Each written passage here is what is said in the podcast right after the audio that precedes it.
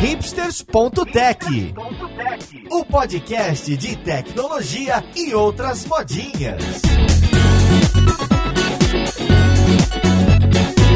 Olá, ouvinte, seja bem-vindo a mais um episódio do Hipsters.tech. Hoje o papo é bacana. Há poucos meses saiu um artigo bem legal de um dos líderes de desenvolvimento lá da Globo.com, da parte de vídeos, falando de como eles escalaram alguns serviços relacionados na época das Olimpíadas. As Olimpíadas você deve imaginar como a Globo deve receber uma quantidade enorme de acessos. Eu, particularmente, usei o serviço online, né, para fazer esse streaming dos vídeos ao vivo, que estava tudo sendo televisionado, tudo sendo passado via web, e foi um sistema impecável. E por isso que a gente está hoje com o Emerson Leite líder técnico da equipe de vídeos da Globo.com. Tudo bom com você, Emerson? Tudo bem, Paulo. E aí, tudo certo? Legal. E pra gente não ter essa conversa 2, para variar, do meu lado direito aqui na telinha do Hangouts, diretamente dos Estados Unidos, da Filadélfia, o nosso lutador preferido, Maurício Linhares. E aí, Maurício? E aí, Paulo? E aí, Emerson? Eu ainda não consigo assistir os Trapalhões pela Globo, hein? O negócio tá difícil. Quando é que eu vou conseguir?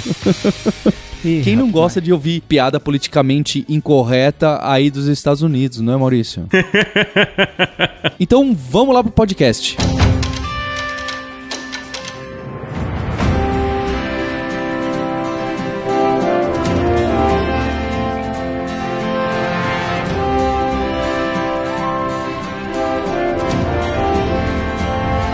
Então hoje a gente tem a visita ilustre do Emerson Macedo Leite, lá da Globo.com. O bacana é que se o papo ficar chato, a gente pode fazer fofoca do Cauã Raymond, não é?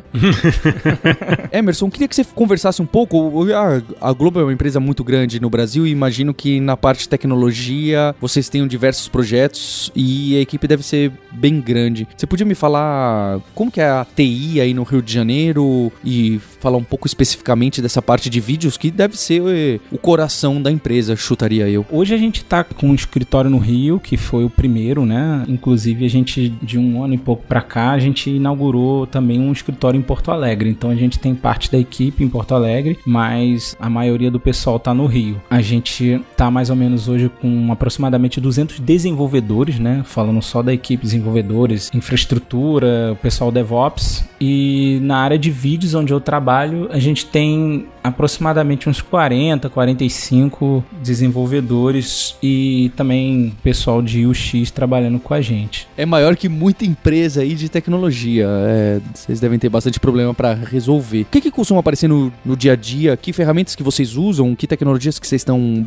bem focados? Bom, hoje no, na Globo.com como um todo, né, a gente tem uns produtos Globoesporte.com, a gente tem o G-Show, a gente tem diversos produtos, o G1, né, que é notícias, né? Como eu disse, o Globo Esporte é para esporte, o G-Show é entretenimento, novelas, séries e o G1 para notícias. Esses são os principais assim produtos que não são de vídeos. Na área de vídeos, nós temos o Globoplay, que é o produto onde tem os vídeos da TV Globo, on demand e ao vivo, e o Globosat Play, que são os produtos de TV Everywhere, que é para os usuários das TVs por assinatura, né, quem tem um contrato de TV a cabo ou satélite, poder também na internet, no smartphone, tablets e TV conectadas, é, consumir o, o, conteúdo que ele tem na TV a cabo que ele paga, né? Dentro disso, né, a gente tem um stack tecnológico diverso, né? Tem muita coisa em Python, tá? na empresa em geral, Python Django, desenvolvimento. A gente tem Go, desenvolvendo algumas coisas como o nosso PAS, que é feito em Go, e algumas aplicações também. Como assim, a empresa tem umas 200 pessoas ou mais, né? Então eu não vou saber falar de projeto a projeto, mas o que eu, é claro. eu sei é que a gente tem diversas tecnologias. A gente tem Node.js, a gente tem Ruby, né? Na área de vídeos eu posso falar melhor porque eu já tô lá há seis anos. A maioria das nossas coisas é escrita em Ruby. Tem um pouco de Java pela empresa ainda, né? É, em algumas áreas da empresa, tanto sistemas antigos quanto novo, mas é pouco, né? Nós não temos usado muito de Java. Agora, recentemente, né? Como você disse, o blog post que eu fiz, Elixir, num projeto, né, que foi um projeto piloto que a gente fez, né, a primeira coisa importante dentro da empresa, de relevância, né, que eu possa dizer que seja algo sério, né, e não apenas pet project ou, ou algum teste interno. Emerson, antes da gente cair no papo de streaming, vídeo, que sempre gera muita curiosidade, eu tenho uma outra pergunta que sempre quis saber. Se eu acesso agora o portal da Globo.com, que é um dos sites eh, de maior audiência do Brasil, o que que tá por trás dele diretamente de tecnologia? Asma, é óbvio que deve ter um pouco de tudo, porque deve ter subsistemas e APIs que são chamadas mesmo a cada acesso. Mas principalmente, o que que tá por trás do site da Globo.com, principalmente? Tudo que a gente tem da Globo.com tá hospedado no nosso data center, né? A gente tem um data center próprio, a gente sempre teve, então a gente não hospeda as coisas na Amazon, né? E recentemente a gente inaugurou um data center novo no Rio de Janeiro, onde foi feito num local estratégico, é onde passa as malhas de, de fibra ótica das principais operadoras para garantir a gente a banda que a gente precisa, principalmente porque a gente trabalha com vídeo, né? E transmissões ao vivo, streaming e vídeo on demand, que a gente vai falar mais para frente. E então a gente tem tudo roda ali, né? Nesse data center. De tecnologia, né?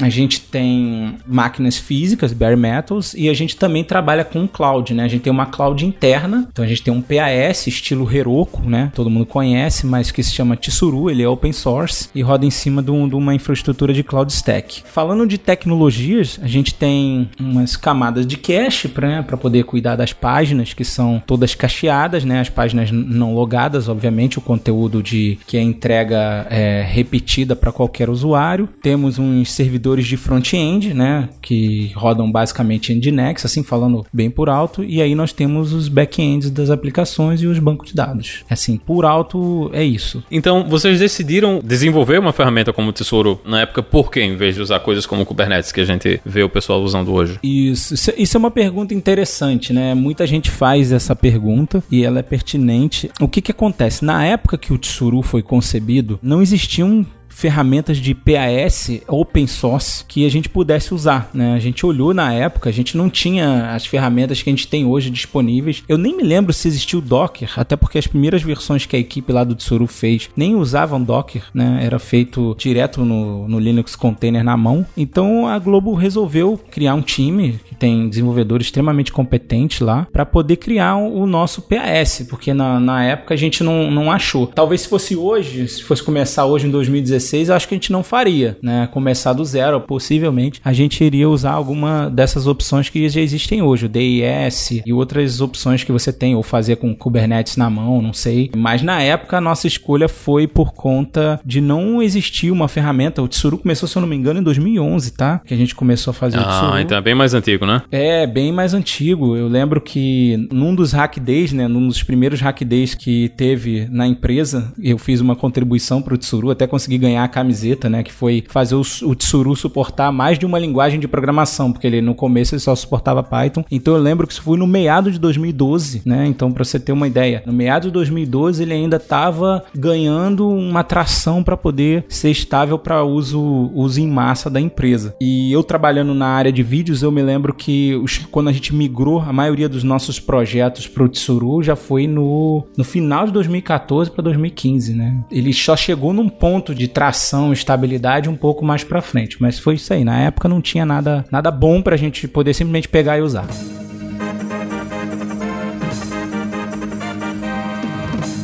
Agora, caindo pro foco do negócio mesmo, como é que funciona essa infraestrutura de streaming que vocês construíram na Globo? Porque eu imagino que para conseguir distribuir ao vivo, conseguir distribuir os vídeos que vocês distribuem, vocês precisam de ter um bocado de coisa aí, né? Pra, pra gente conseguir assistir tudo isso. Emerson, eu queria até deixar o meu interesse mais claro ainda, né? Porque na, na Lura a gente trabalha muito com vídeo. O vídeo é essencial. E a gente sabe o tamanho desse pepino. A gente nunca iria se meter em criar a nossa própria infraestrutura de vídeo e fornecer. Por isso que a gente trabalha com, com diversos fornecedores de modelo SaaS que oferecem o armazenamento, o streaming de, de vídeos. É claro que para vocês, para Globo, o vídeo é o coração do negócio. Então ficar terceirizando, jogando para outro lugar ou mesmo para outros data centers fora da empresa, me parece arriscado e estranho. Por isso que faz todo sentido vocês terem bastante dessa infraestrutura de código relacionado a isso. Qual que é a, a base desse streaming de vídeo ou mesmo seu eu tô querendo assistir agora o Jornal Nacional, o Jô Soares de ontem. Como que isso tá armazenado? Qual é a tecnologia básica que vocês utilizam? Se utilizam alguma parte open source que o pessoal poderia utilizar? Então, esse, esse papo é um pouquinho longo, eu vou tentar ser sucinto em cada tópico, né? Pra tentar Perfeito. ser claro e também para os nossos ouvintes conseguirem é, entender da forma mais simples possível. Bom,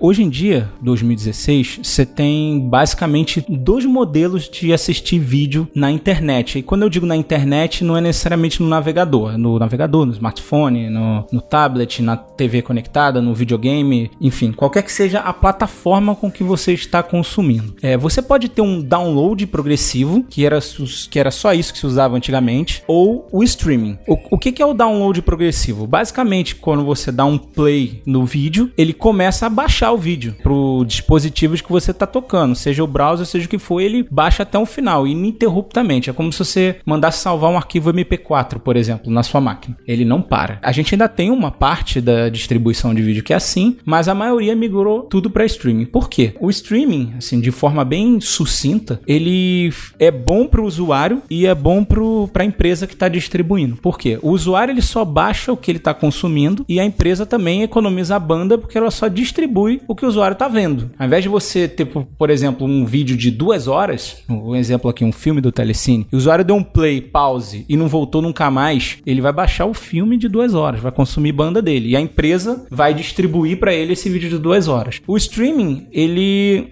fatia o vídeo em chunks, que são pedaços, e o usuário vai consumindo grupos daqueles pedaços conforme ele está andando, ele vai pedindo novos pedaços. Para ser bem simples é, você tem na verdade um download de um pouco à frente de onde você está vendo. Então, eu estou vendo um minuto 10 de um vídeo. Então, eu tenho até o minuto 12 na minha máquina. Eu não vou ter até o minuto final. E conforme eu estou assistindo, ele vai pegando mais um pouquinho. Então, isso gera economia de banda para o usuário e economia de banda para quem distribui o vídeo. Principalmente hoje com as nas redes móveis, 3G, 4G, isso é importantíssimo para o usuário, né? Para ele não baixar tudo sem que ele precise ver tudo necessariamente. Bom, e aí em termos de tecnologia, né, tem uma sopa de letrinhas aí que, obviamente, se eu entrar em detalhes vai ficar muito confuso, mas de modo resumido, você tem o HLS, o HDS e agora mais recente o MPEG Dash, né? E qual que é a diferença delas assim de forma bem rápida? O HLS foi criado pela Apple, né? Ah, ainda também tem o Smooth Streaming que a Microsoft criou. A Adobe criou o HDS, né? Então você tem esses concorrendo entre si, alguns servindo alguns dispositivos, outros servem outros dispositivos. Então, por exemplo, é, os dispositivos da Apple usam HLS, mas você também consegue usar HLS para o vídeo que você toca no navegador. Você tem o Microsoft Smooth Streaming que é servido, por exemplo, para alguns dispositivos de TV conectadas. Você tem o HDS que serve alguns outros dispositivos que tem a DRM, que é a, a proteção de, de vídeo, né? Que é a encriptação de vídeo para quem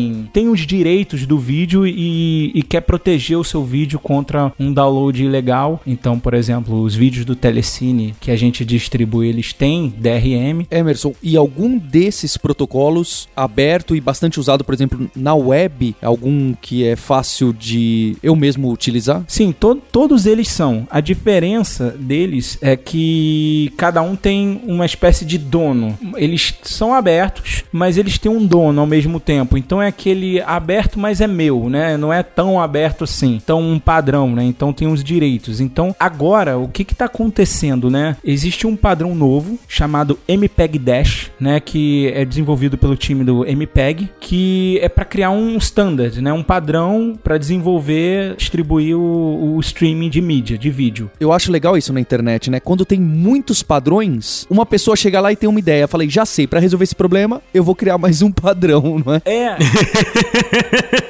e agora tá todo mundo correndo pro Dash, né? Todo mundo migrando pro Dash. Eu tô vendo aqui esse MPEG Dash, bacana. No caso de vocês lá, como é que vocês estão lidando com todas essas diferenças? Então, se eu tô acessando a Globo do Mac ou a Globo de um Windows, isso afeta? Como é que funciona? Como é que vocês decidem aí o que é que acontece? É complicado. Se você tá usando o Windows Phone, aí você vai usar um download progressivo, por exemplo se você está usando um player HTML5 no iOS no Android, você vai consumir HLS. Se você está usando uma TV que tem suporte HLS, então você vai consumir HLS. Uma TV que tem suporte a Dash, você tem entrega de Dash. Isso não é um inferno para vocês, Emerson? Não é complicado de manter toda essa maluquice? É, é um inferno. Eu recentemente eu fui para um time que cuida mais diretamente disso, né? Que é o time de delivery da CDN de VOD, né? E um dos colegas lá que trabalha com a gente, que é mais responsável por isso, teve que levantar todos os formatos que a gente entregava em todas as condições. Então, Chromecast, é, Smooth Streaming, é TV 4K, é Dash, é, e por aí vai. E aí tem com DRM, sem DRM. Com Nossa. DRM tem que usar HDS,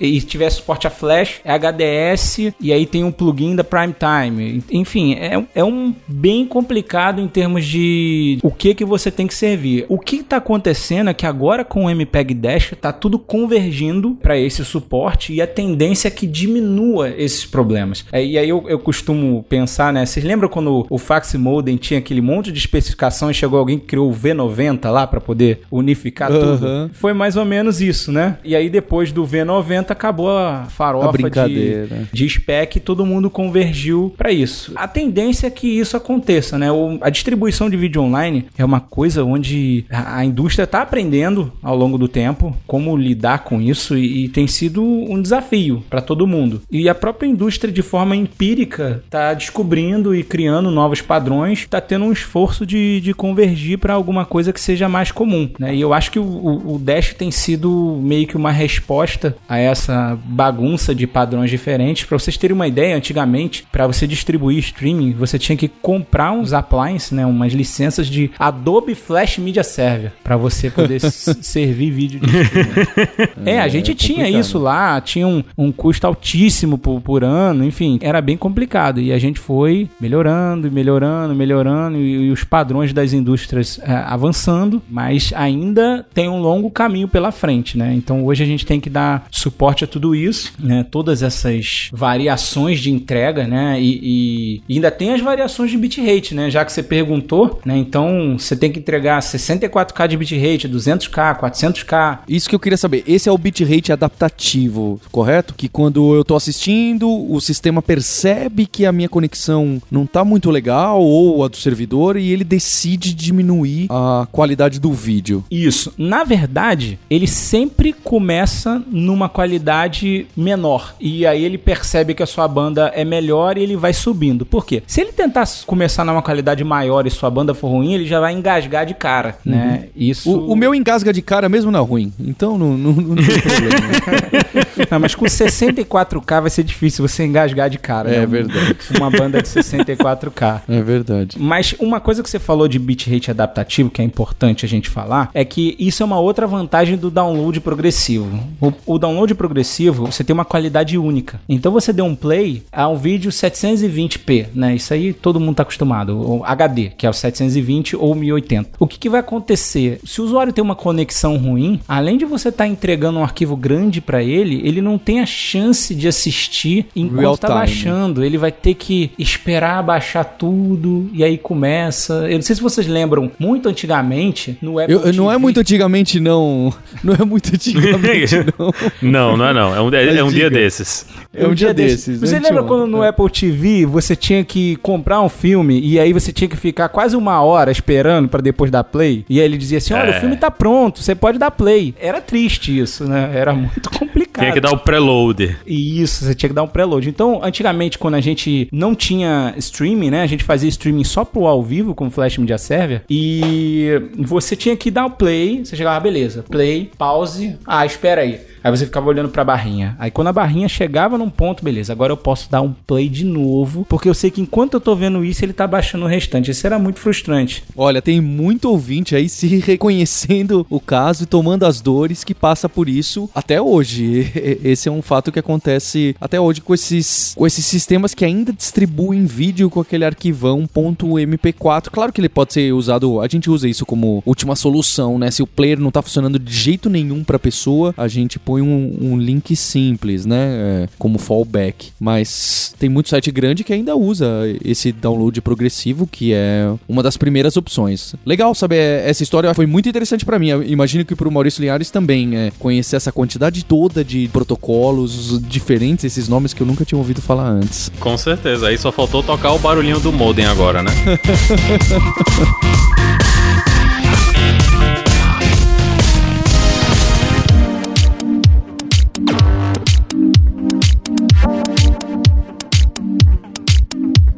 Emerson, vocês guardam os vídeos em todos esses formatos diferentes ou vocês fazem transformação conforme o pessoal vai pedindo? A gente tem que guardar os vídeos em alguns formatos e outros formatos são gerados sob demanda. É, a gente tenta, sempre tenta pegar um arquivo RAW com uma qualidade alta e a gente já corta alguns formatos. Então, quando a gente pega, por exemplo, a playlist do vídeo, porque o player ele tem seleção de qualidade também, né? Então, você tem a qualidade dos arquivos e você tem um stream streaming você tem já a opção de qualidade alta, média, baixa ou automático. Então, por exemplo, se você tem um arquivo MP4 para algumas qualidades, você já tem os arquivos MP4 de cada qualidade que você tem. Quando é o streaming, você tem as faixas definidas e ele tem um bitrate, né, na verdade, que você quer servir. Então, ele encoda naquele bitrate que você está pedindo. Então, você não está necessariamente escolhendo uma qualidade fixa do arquivo. Ah, eu quero um arquivo em 1080p. Não. Eu tenho um bitrate que significa uma taxa de transferência 400 kbps, entendeu? 200 kbps. Então ele vai fazer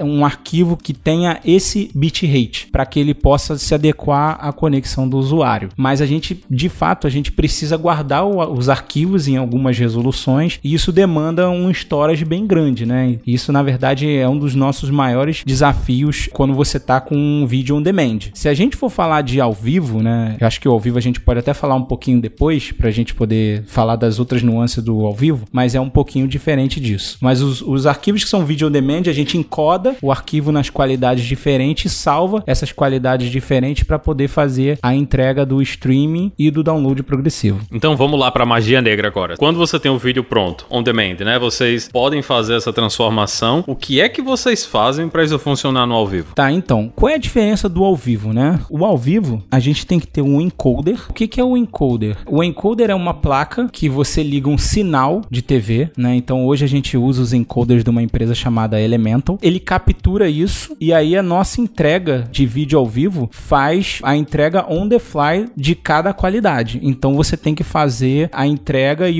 a definição do bitrate sob demanda. Então não tem como simplesmente ter um arquivo que eu pré-encodo, coloco no disco e sirvo para todo mundo. Não tem como fazer essa mágica desse jeito. Então é um pouquinho mais complicado. Então, o que, que a gente usa hoje, né? Eu não trabalho diretamente com a parte de ao vivo, mas eu sei como funciona, porque eu trabalho lá já há algum tempo e tenho amigos que trabalham lá já também há bastante tempo e já, já me explicaram, já fizeram alguns talks sobre o assunto. A gente pega esse sinal, joga os chunks pro Cassandra, né? Que é um banco de dados distribuído distribuído, né? Vou falar assim meio que a grosso modo. E aí esses chunks que são gerados, eles são gerados distribuídos e são servidos para os usuários dessa forma. E a gente tem também um, uma forma de fazer DRM, que o que é o DRM? A gente grava até X minutos de um vídeo ao vivo para que ele possa ser dado play para trás, né? O que, que é isso? Né? Eu quero voltar. Então, por exemplo, eu tô vendo um jogo de futebol. Eu cheguei lá aos 20 minutos do primeiro tempo e eu tenho um DRM para aquele vídeo ao vivo de meia hora. Então eu consigo voltar para o começo e vim vendo de trás para frente porque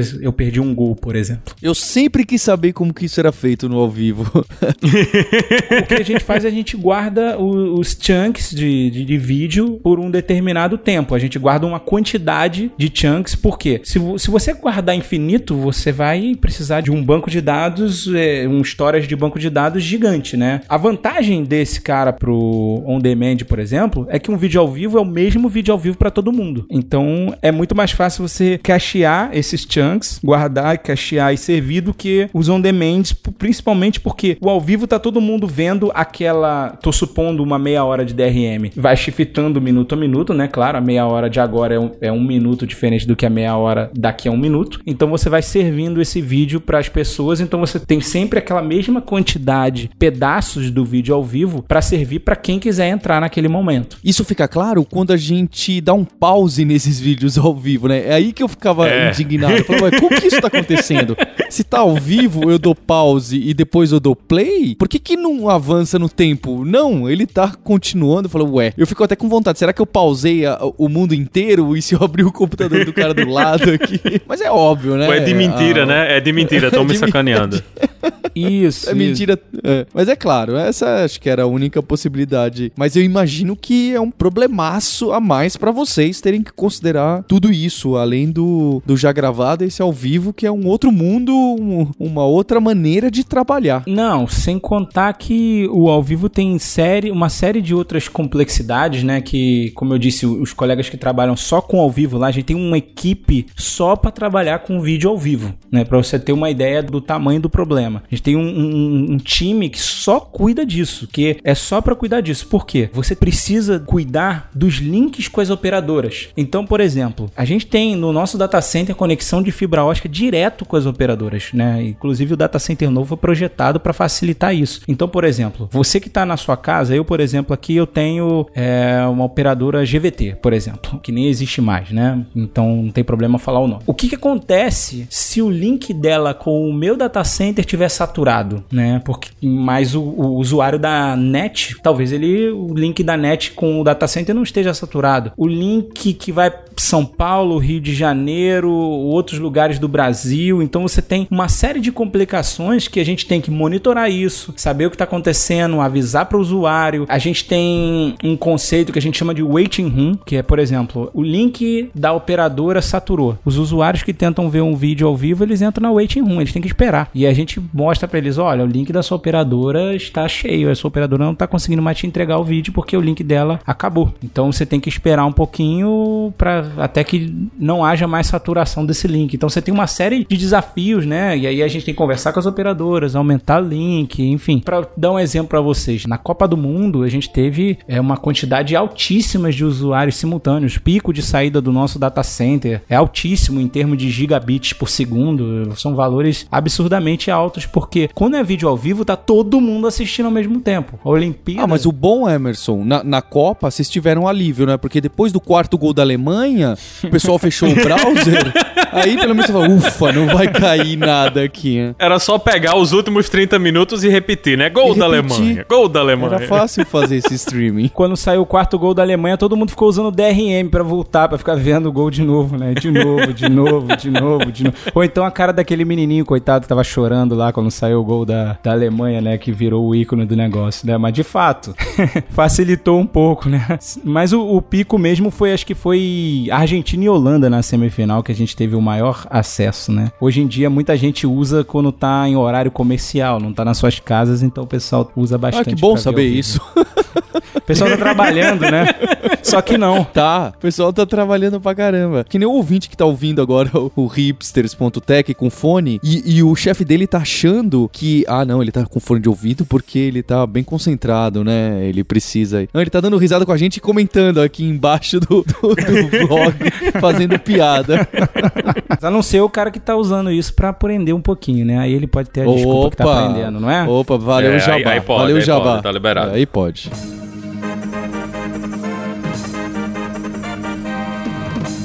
Emerson, você falou aí de Chromecast, falou de Smart TV, de iOS, Android, e como é que vocês constroem players para todas essas esses vídeos e tecnologias, todas essas plataformas diferentes? Isso é um outro tópico que é bem extenso, mas eu, eu vou tentar assim. Tá certo que o resumido às vezes que eu faço fica grande, mas acredite, se eu for contar mesmo detalhado, vai ser uma hora para cada tópico que a gente for falar aqui sobre isso, porque realmente é bem grande. Mas assim, de forma resumida novamente, a gente tem um player web que é o open source que se chama Clapper. A gente pode deixar depois os links aí pro ouvinte, que chama Clapper, que é open source, que já tem ganho bastante destaque aí na comunidade, que é um player web, toca em todos os browsers. Então, o cross-browser está resolvido. Toca no mobile também. Então, se você está no celular acessando nossos produtos de vídeo e tiver lá um player nosso no navegador do celular, ele toca. Enfim, em qualquer ambiente que suporte um navegador moderno, ele tem uma ótima compatibilidade. A gente tem os players nativos para celulares, né?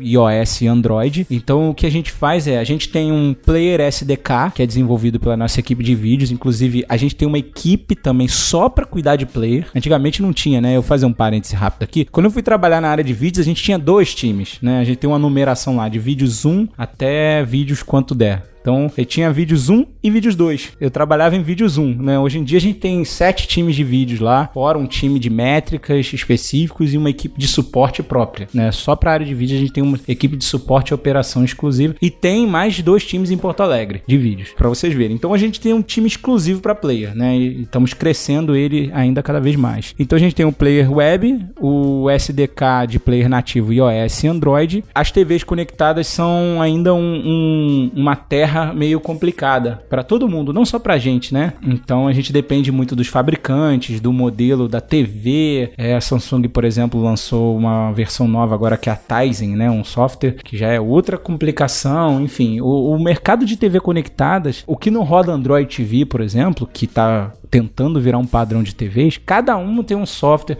cada um tem um sistema, então é, um, é uma coisa bem complicada, né? Então, essa galera que trabalha cuidando do player, hoje em dia eles cuidam do player web e dos players nativos para poder distribuir para os produtos de vídeo serem desenvolvidos também as aplicações nativas iOS e Android.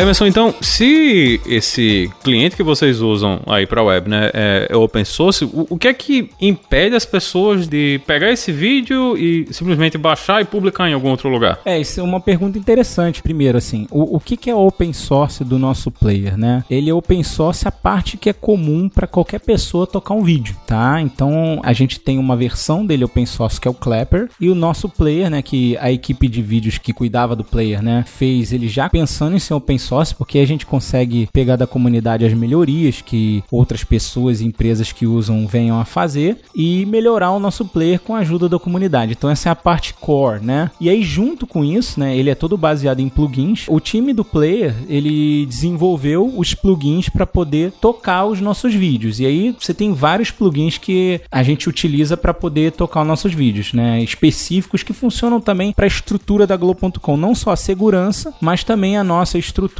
de metadados de vídeo, como funciona internamente o nosso cadastro de vídeo para a gente poder tocar, né? Então não é simplesmente se eu pegar o Clapper lá, eu posso botar um, um, uma URL de um arquivo MP4, se ele for aberto eu vou tocar, mas eu não vou conseguir tocar um vídeo da Globo. Por quê? A gente tem a segurança, né, do, do nosso player que tem algumas razões de ser, né? A, a, primeira razão delas é que a gente não quer que ninguém faça o download dos nossos vídeos, né? Porque nossos vídeos têm um, um conteúdo de, de copyright que são os vídeos produzidos pela TV Globo Globo, pela Globosat. Por exemplo, tem vídeos de Fórmula 1 que a gente simplesmente compra os direitos para poder tocar. É, tem os vídeos do Telecine, que são os, tem contrato com os estúdios. Então a gente precisa ter um, todo um cuidado com isso. Além de que o nosso player, ele só toca dentro do nosso domínio, né? Então você não consegue pegar o nosso player e embedar no teu site e botar um AdSense lá para ganhar dinheiro, né? Porque a gente entende que o usuário ele tem que assistir o conteúdo dele dentro dos sites sites dos produtos de vídeo da Globo.com. Globoplay, Globosat Play e os sites G-Show, G1, Globo Esporte, enfim, Premiere, tudo aquilo que, que faz parte da marca da TV Globo. A gente tem uma forma de fazer uma segurança que, obviamente, eu não posso abrir os segredos, mas a grosso modo, a gente tem uma verificação que quando você vai tocar um vídeo, a gente checa de N formas se você pode tocar aquele vídeo, seja um vídeo fechado ou um vídeo aberto. Se for um vídeo fechado, fechado, a gente precisa ver se você é um assinante daquele serviço, seja é, um serviço de TV a cabo, que é o Globoplay, o Globosat Play, é, Globosat Play, ou se é um serviço da Globo.com, que é o Globoplay, que você tem os vídeos da íntegra da TV Globo, você tem o ao vivo que é aberto, mas é para usuários logados. Então, toda vez que o usuário tenta dar play num vídeo, tem uma série de coisas que acontece por baixo do pano antes dele te dar uma URL assinada com um hash e todo um mecanismo de segurança para você tocar o vídeo. Então a gente faz uma série de verificações que obviamente demoram poucos milissegundos, porque senão o usuário vai demorar 10 minutos para ver se ele pode ver o vídeo. Seria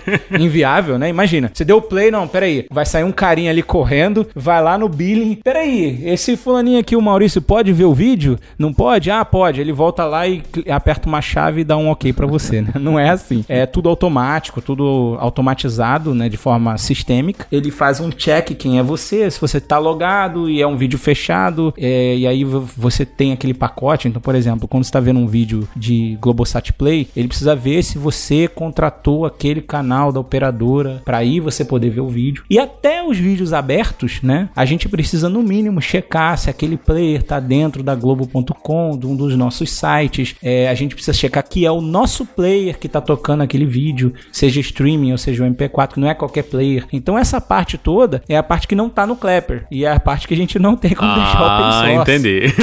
então essa parte toda tem coisas que são de back-end e tem coisas que são no próprio player, que são injetadas ali no player, que é distribuído nas páginas nossas, que elas precisam ficar dentro da nossa estrutura e não podem ficar open source por razões óbvias, né? Senão qualquer um toca nosso vídeo, baixa nosso vídeo e a gente tem uma série de proteções. Ainda tem as questões de DRM também, né? Que é a criptografia do conteúdo, que a gente tem nossos servidores de DRM para a gente poder entregar o vídeo encriptado e o player saber desencriptar para poder tocar. Então tem uma série de questões de segurança que a gente precisa estar tá tendo cuidado, porque o nosso principal conteúdo que a gente tem de exclusividade de produção são os nossos vídeos, né? São algo que são únicos do Grupo Globo como um todo, tanto a TV Globo quanto a Globosat. Então isso a gente precisa ter um cuidado, né? Até porque a gente garante a nossa qualidade da distribuição, a gente garante compatibilidade entre plataformas. Então a gente tem todo um cuidado da preservação da marca da empresa. Vocês têm algum processo para tipo descobrir se tem alguém baixando esses vídeos e publicando eles em outros lugares? Tem. Então a gente tem contato direto com o YouTube. Então a gente já tem de forma automática, né? A gente não precisa fazer nada. E você tentar hoje subir um vídeo, você gravar na sua casa a novela que tá passando e subir pro YouTube, ele vai automaticamente ser desligado. Então, se o Silvio Santos quiser fazer uma pegadinha e trollar vocês colocando um pedacinho do Jornal Nacional lá, ele vai ser pego.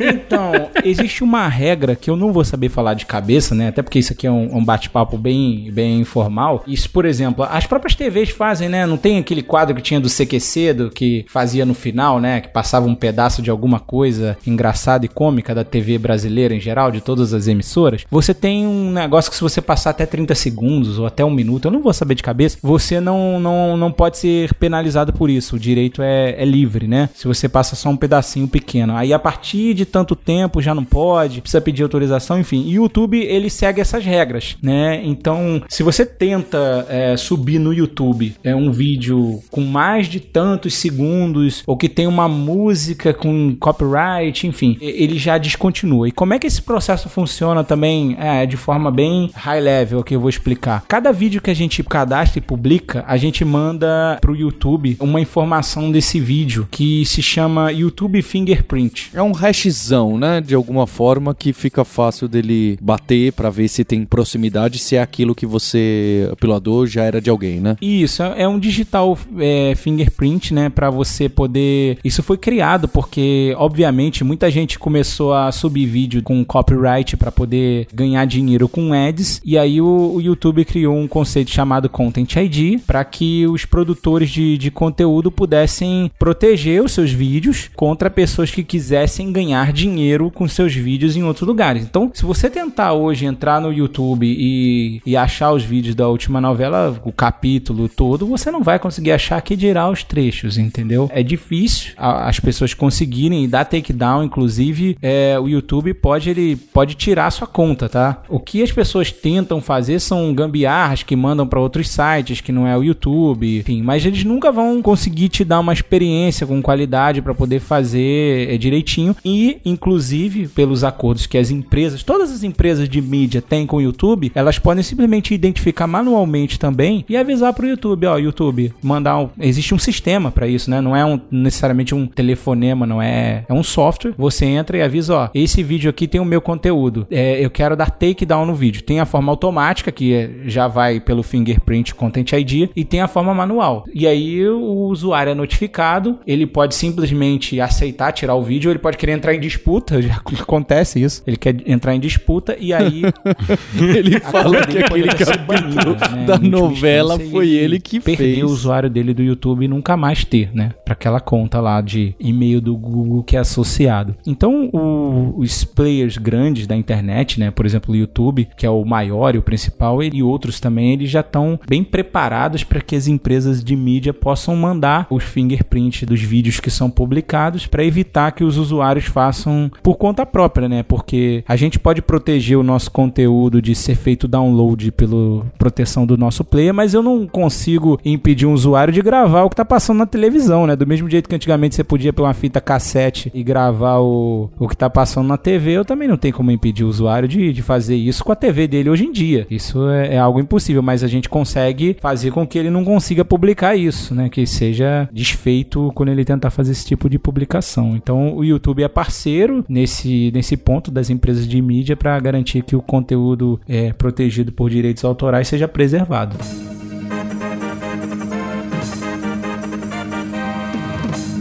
Emerson, a gente viu que vocês matam um leão por dia e de tanto problema e dor de cabeça com um vídeo. Sabia que era um problema complexo, mas não imaginava tantos protocolos, tantas versões, tanta atenção para muito detalhe. Quais são os próximos passos da Globo, da Globo.com? O que, que vocês pretendem melhorar, dar de acesso pra gente e até como venda de novos produtos? Claro, o que você pode falar sobre isso pra gente? É, o que, que a gente tem, feito atualmente, né? A gente fez um grande esforço pra Olimpíada sair legal, né? Na época da Olimpíada eu tava trabalhando mais com os produtos de vídeo, né? A gente tem dois produtos grandes, que é o Globoplay, o conteúdo da TV Globo, e o Globosat Play, que é o conteúdo da Globosat, né? Que são os canais GNT, Multishow, Sport TV, é, Bis, Canal Brasil, Premier FC, Combate, Telecine, né? De forma geral. Tem ao vivo e tem on demand, né? Então a gente teve que fazer um esforço grande de infraestrutura com um novo data center, aumentando a, a farm de distribuição de on demand,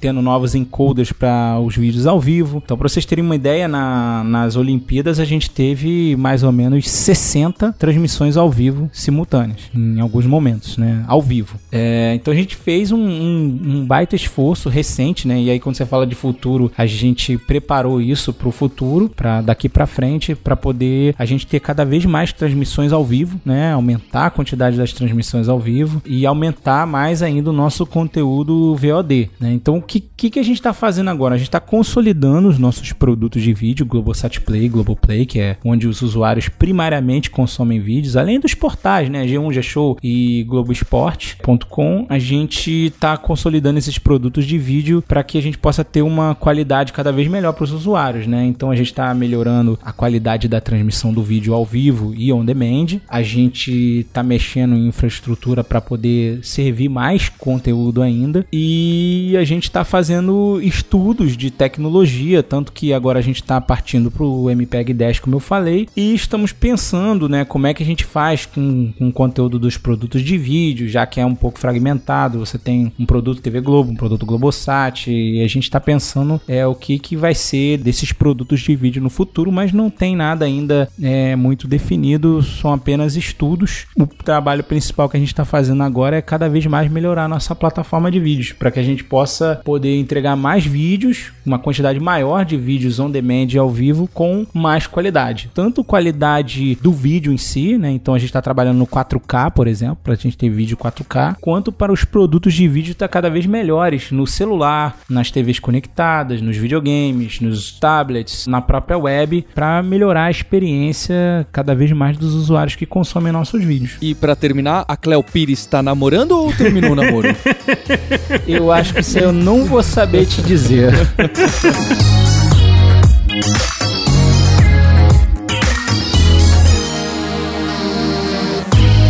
Então eu queria agradecer o Emerson pela disponibilidade e por ter tirado tanta dúvida e curiosidade minha e aposto que do Maurício Linhares e de você também, ouvinte. Muito obrigado, viu, Emerson? Eu que agradeço, Paulo e Maurício, pela oportunidade de estar tá aqui com vocês, contando um pouco do trabalho que a gente faz, né? Então eu queria, em nome de toda a equipe da Globo.com, em especial da equipe de vídeos onde eu trabalho, né? Eu queria dizer aqui que cada parte que eu contei aqui para vocês tem um grupo grande de pessoas envolvidas, né? Tem muita coisa aqui que eu falei para vocês que eu aprendi com essa galera toda que tá lá. Tem coisas que eu falei um pouco aqui que eu nem trabalho hoje, já trabalhei um dia, outras eu trabalhei há pouco tempo, outras eu vou trabalhar ainda, né? Existe um, um mérito e toda uma galera bem capacitada e bem qualificada que trabalha em cada pedaço disso aí que eu pude ter o privilégio e a oportunidade de contar para vocês. Então, além de mim, que tô sendo um porta-voz do time lá, tem um, um grupo muito grande, competente de pessoas que tá fazendo com que cada um de vocês que me ouviu possa consumir os nossos vídeos e possa estar tá tendo a experiência de usar os nossos produtos na internet, no smartphone, no, no tablet e nas suas TVs conectadas. Então eu queria é, agradecer aí essa oportunidade de poder estar tá contando um pouco do que a gente faz lá. Legal, Emerson. E também o meu companheiro, co-host aí de muitas aventuras.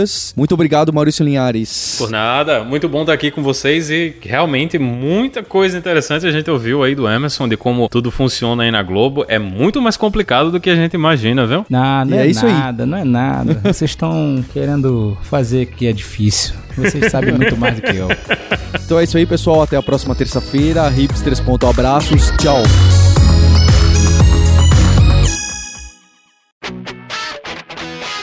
Você ouviu o hipsters.tech, produção e oferecimento alura.com.br, cursos online de tecnologia e Kaelon, ensino e inovação. Edição Radiofobia, podcast e multimídia.